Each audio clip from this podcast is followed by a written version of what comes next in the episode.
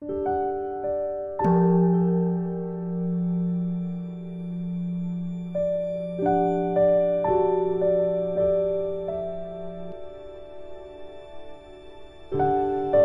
家好，又到了我们一起学习广论的时间了。大家刚才有认真发心吧？请大家翻开广论，我们要继续学喽，在三百六十五页第一行。现在能集中精神吗？要上课了，要集中精神，和我一起看原文。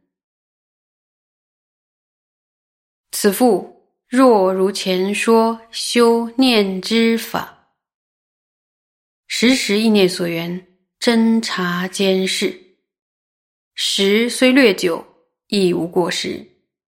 然见初夜行者，若时长久，多生妄念散乱，而使其心或沉或掉，非经久时不能速之；或虽未失念，然。意意随沉调而转，沉调生已不能速之。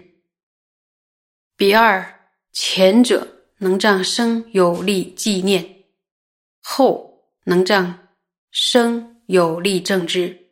是故沉调极难断除。有以妄散所缘不觉沉调，较于未忘所缘不能速即了之沉调。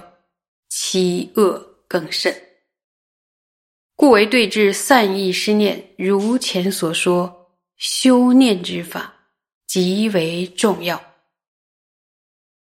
这段有点长，我们一起来看一下。说，呃，另外呢，如果按照前面说的修习正念与正知的方法，然后时时的意念所缘，注意。侦查审视那个心的状态是非常警觉的。侦查审视，不然呢，稍微延长坐时也是没有过失的。但是呢，见到对于大多数的初夜行者，就是刚开始修行的人、修定的人，如果坐时长久，就会产生遗忘而散逸。那时候呢，无论升起沉默或是调举，都要经过长时间才能够察觉，他无法迅速的觉察。或者呢，即使没有遗忘正念，也容易被沉调所控制，无法迅速的察觉沉调产生。在这两者当中，前者，前者什么呀？就是已经遗忘了正念，经过长时间才能够觉察，无法迅速的觉察已经升起沉调。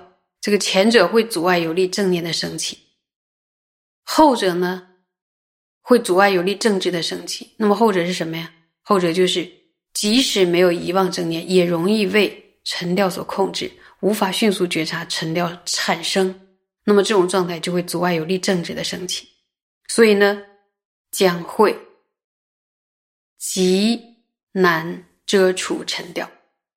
尤其呢，相较于在没有遗忘所缘的状态中，无法迅速察觉沉掉，遗忘所缘而散逸，无法察觉沉调产生，更是。极其恶劣的情形，这里边说其恶更甚，所以因此呢，遮止散逸而退失正念的对治法，如同前面所说的什么维系正念的方法是极为重要。所以如前所说，修念之法极为重要。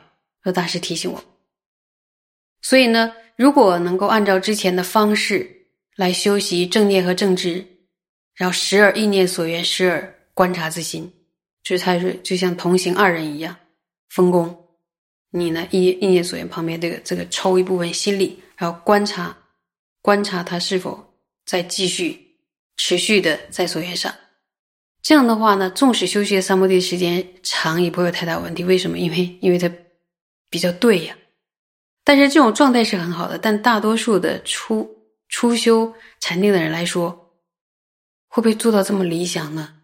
是很难，因为呢，假如时间太长的话，很多都因为妄念产生散乱，造成专注力还有观察力减弱，以至以以至于呢，就说沉默或调举都是已经已经走得很远了，就是这个这个不知道干什么，已经散到旁边去了，很久才会知道，无法马上发觉。还有，就算没有没有妄念，也会被沉掉影响，导致在沉掉升起的时候，也是无法觉察。所以呢，如果因为妄念产生散乱，妄念就是他忘记所缘了，就会障碍升起有力的正念。然后如果说你还有正念，但是沉掉升起的时候，你没法去分辨、去觉察，这样的会障碍有力升起正知。所以呢，都是很难断除沉掉的。这两者之中。刚才类比了哪个比较状况比较糟呀？就是这两者是妄失所缘，心生散乱而导致生沉掉的这个时候，你自己还不知道，这是比较严重的。但是比较严重要怎么对治啊？还是要以修正念法加以对治，这是极为重要的一点。有听清吗？好，我们再接着往下看。设若散逸妄念厚重，正之累累，不能速记了之沉掉，则须作短。若见妄念难生，能速了之沉掉，是时作稍延长，亦无过失。故密云一正十等。时常不定，总需随心所能，故云乃至堪能。说如果善意的遗忘比较严重，政治的力量比较微弱，无法迅速觉察沉掉，那么做事必须要短暂，不能太长，这是这是规定。因为因为你没有能力做那么长，都是浪费时间，还会养成坏习惯。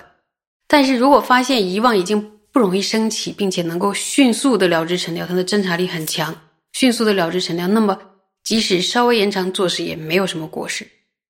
所以，基于这个用意而宣说以证实等，它并没有断定时间的长度，不用固定的时间的长度。总之呢，要必须符合自己的能力或者符合自己的心力，所以才宣说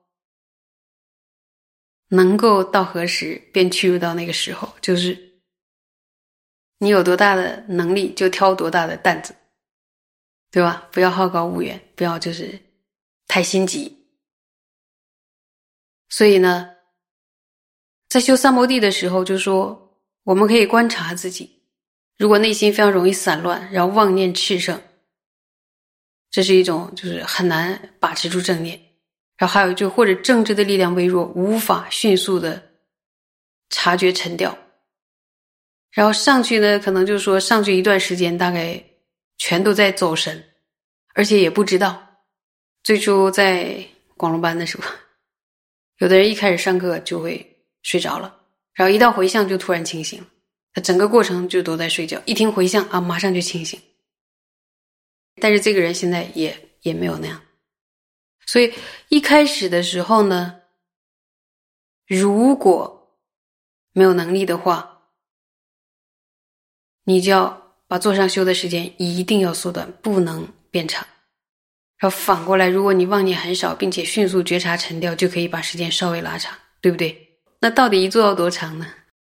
没有绝对，完全呢依照修行者自己的一个状态来调整的。有没有觉得很贴心的教授？就说你有多大力气，就给你多大的担子。然后没有那么大力气，从小的地方开始练练练练，然后慢慢练习就可以，就可以像一个大力士一样，就可以可以承担很长时间的这种维持正念和正知的这种力量。好，我们接着往下看。又若身心未促发急，即应安住；有病病勉强而修，无间放舍，除治诸界病难乃修。是诸智者密，应知如是修者，亦是作修几时之之分。接着又讲了一种状况，说另外呢，说如果我们的身心没有产生突发的这种疾病，那么呢，你就应该安住；但是如果在修的时候病了，你就不要硬撑，就不应该勉强维持。那怎么做呀？就要停止修。即刻终止，说立刻就要停下来。你要先去治疗，就消除身心的障碍。消除障碍之后呢，再修行。这是智者们的密友，应当了之。这么做呢，也是要在多长时间内修持的一个之分。啊，这个这个世界啊，就是说，病是一个很常见的事情。所以，假使在修定的时间、修行的时间，身心如果没有突发的状况，就应该按部就班的、认真的学修，然后每做按时按时修。但是，万一有人就生病了，比如说有人在修定时发烧，然后或者产生剧烈的咳嗽，或者还有一些一些爆发一些其他的病，这个时候呢，有的时候你要暂缓修行的进度，先做治疗，或者你就停下来。但是那时候有些人就喜欢就是硬撑，然后不去看医生，这个是要去治疗的。所以你好了之后再修嘛，等到情况好转之后再修，不要过度的勉强自己。注意哦，这不是说随顺人情的，然后劝慰的话，这些内涵都是祖师们留下来的经验哦，是智者们的秘意哦。所以在修行的时候要特别注意。要问大家一个问题：初修禅定的时候，应该次数次数多还是次数少？次数多，时间长还是时间短？时间短。为什么要这样要求呢？还说我都很少修订，那我好不容易得到了一个修订的机会，那我一做要要做到地老天荒，那为什么却是时间要短，次数要多呢？你们现在知道答案吧？如果修学的时间短，就会有意犹未尽的感觉，那么下次你就会非常想修。还有一个理由就是，对于刚刚学定的人，修学时间太长，原因强而有力的正念和正知就会慢慢消退，到后来呢，没力，没力了，谁有力了？就沉掉，沉掉有力，所以就牢牢的控制你的心。然后在在控制的时候呢，因为已经没心力了嘛，所以自己很难发现。然后你就以为呢自己在修行，我们就以为自己在修行。如果每做每做，然后成年累月的就这样坚持修行的话呢，可以想见能升起强而有力的正念和正知吗？因为方法就不对啊。所以没有强而有力的正念正知，怎么去断除沉掉？所以，如果要升起强而有力的正知正念，就是你你的坐上修，它是质量是非常高的。那么一定要在较短的时间内，很短的时间内，不断的提醒自己，全神贯注，然后在修订的过程中能不妄念，而且一个是不妄念，你要安住在所缘上啊，而且你还要有个同行二人，有个心力，然后再觉察昏沉和调举。一旦你这两者能保持一个平衡，你再拉长，对吧？那也是没关系的。所以呢，不要一开始就。急于求成，然后就没有耐心去训练自己，先掌握正确的修订方式，正确的调心，一直调心的一个方式。等到你会调了，你再你再延长，对不对？所以呢，关于时间，现在大家有没有理解呀？就是要根据自己的能力，看能修多长时间，急不来。所以师傅说。慢慢学，快快到；慢慢走，快快到。一步一步的质量做对了，其实呢也不会浪费时间。一定要根据自己，根据一个修行者的能力来确定它的数量次第。看看这个修订的教授是不是又贴心又美，又觉得太实用。因为每个人都可以量身定做自己的一个一个时间长度，所以这么细腻的教授。沿着这样的清净的教授，会不会自己有信心能修起什么他呀？要好好的发愿积资粮，一定要修成。谢谢大家。